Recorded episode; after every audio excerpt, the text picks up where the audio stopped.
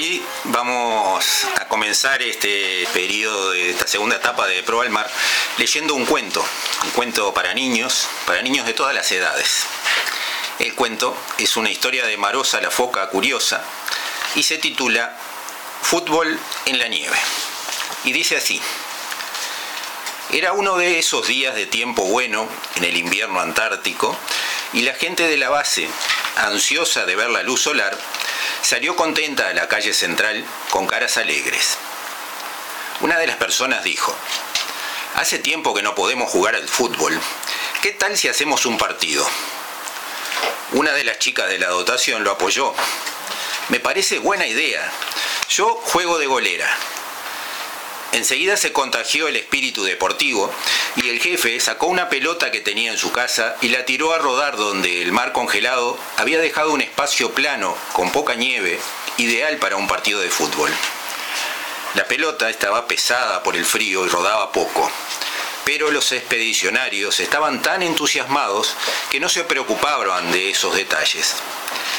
Marosa, la foca curiosa, había salido de su hoyo en el hielo y se puso a mirar entusiasmada. Nunca había visto un partido de fútbol en la nieve. Otras focas que estaban por allí, al sentir el bullicio, se acercaron a Marosa y en un momento se había formado una tribuna de focas, lobos marinos y muchas palomas antárticas que miraban el partido desde las elevaciones de la playa y desde los témpanos que habían quedado varados en el mar congelado.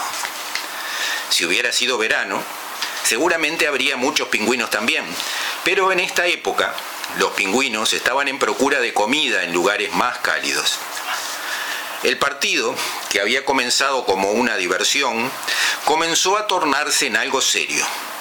Se habían conformado dos equipos de cuatro personas cada uno y el jefe hacía de juez. Toda la dotación de ese invierno estaba jugando. Había 15 grados bajo cero y como no había viento, la sensación térmica era agradable.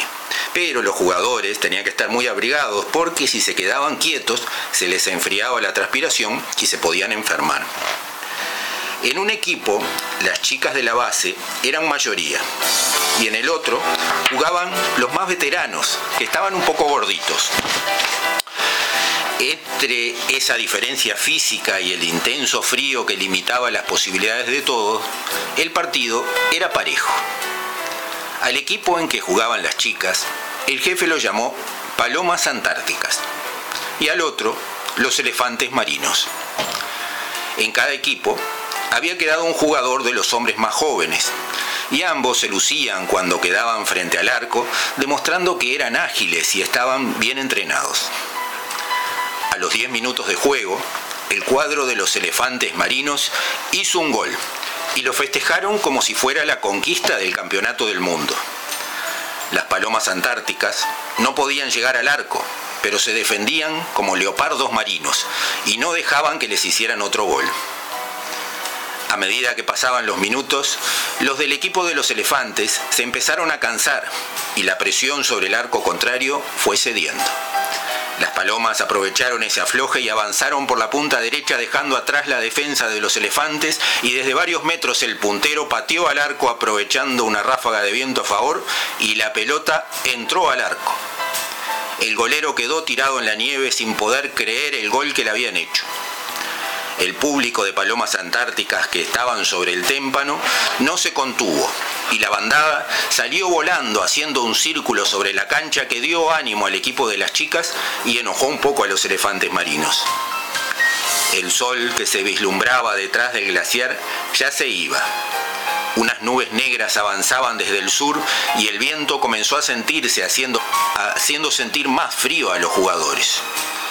El juez pitó para reanudar el juego y anunció que quedaban dos minutos y se terminaba el partido. Estaban empatados y nadie quería perder, así que ambos equipos se pusieron las pilas y comenzaron a correr detrás del balón. Los elefantes marinos, más experientes, avanzaron como un bloque hacia el arco contrario, pasándose la pelota de manera precisa y el puntero remató al arco, aprovechando que la que jugaba de guardameta estaba adelantada. Parecía que la pelota entraba, pero picó en un montículo de nieve y se fue por un costado. Las focas y lobos que miraban el partido se empezaron a retirar buscando protegerse de la tormenta que avanzaba. Quedaban apenas 30 segundos de juego y esta sería la última jugada. La guardameta puso la pelota en el suelo y la pateó con toda su fuerza. El portero contrario salió a devolverla intentando hacer el gol, pero se cayó de espaldas al pisar el suelo lustroso y quedó tendido sin poder hacer nada. La pelota picó, picó y rebotó hacia el arco. Marosa venía arrastrándose sobre su panza, conversando del partido con su prima, Corina, y vio que la pelota venía hacia ella y asustada se quedó quieta. La pelota rebotó de nuevo, picó en la cabeza de Marosa y se metió en el arco. Los elefantes marinos no podían creer y le reclamaban al juez. Las palomas antárticas festejaban el triunfo en la hora. Marosa no sabía qué hacer, así que se retiró a un lado y quedó expectante. Los dos equipos se fueron sobre el juez pidiendo cada cual lo que consideraba justo. El jefe no sabía qué hacer, porque en el momento en que la pelota había sido tocada por Marosa, él estaba preparando el pito para finalizar el partido y no pudo ver la jugada, así que optó por tomar una decisión salomónica. Acá jugaban las palomas y los elefantes marinos, así que si el gol lo hizo una foca, no vale. El partido queda empatado. Los dos equipos se retiraron comentando los sucesos del juego y cada uno se declaraba mejor que el otro. Pero a la hora de la cena, cuando se juntaron, a nadie le importaba el resultado, pues en esos duros días del invierno polar eran pocas las oportunidades de compartir y de reírse como lo habían hecho esa tarde. Hacer deporte y compartir la alegría de una jornada así sería algo que nunca olvidarían, pues todos se dieron cuenta que sin importar la edad o la tarea que estuvieran cumpliendo allí en la Antártida, cuando se comparte y se juega en equipo, el trabajo puede ser disfrutable. Y al final era mejor que quedaran empatados. Así, cuando hubiera otro día lindo, jugaban la revancha. Y colorín congelado, este cuento ha terminado. Lujazo, ¿eh? Sí, sí, sí, a mí, a mí me encanta.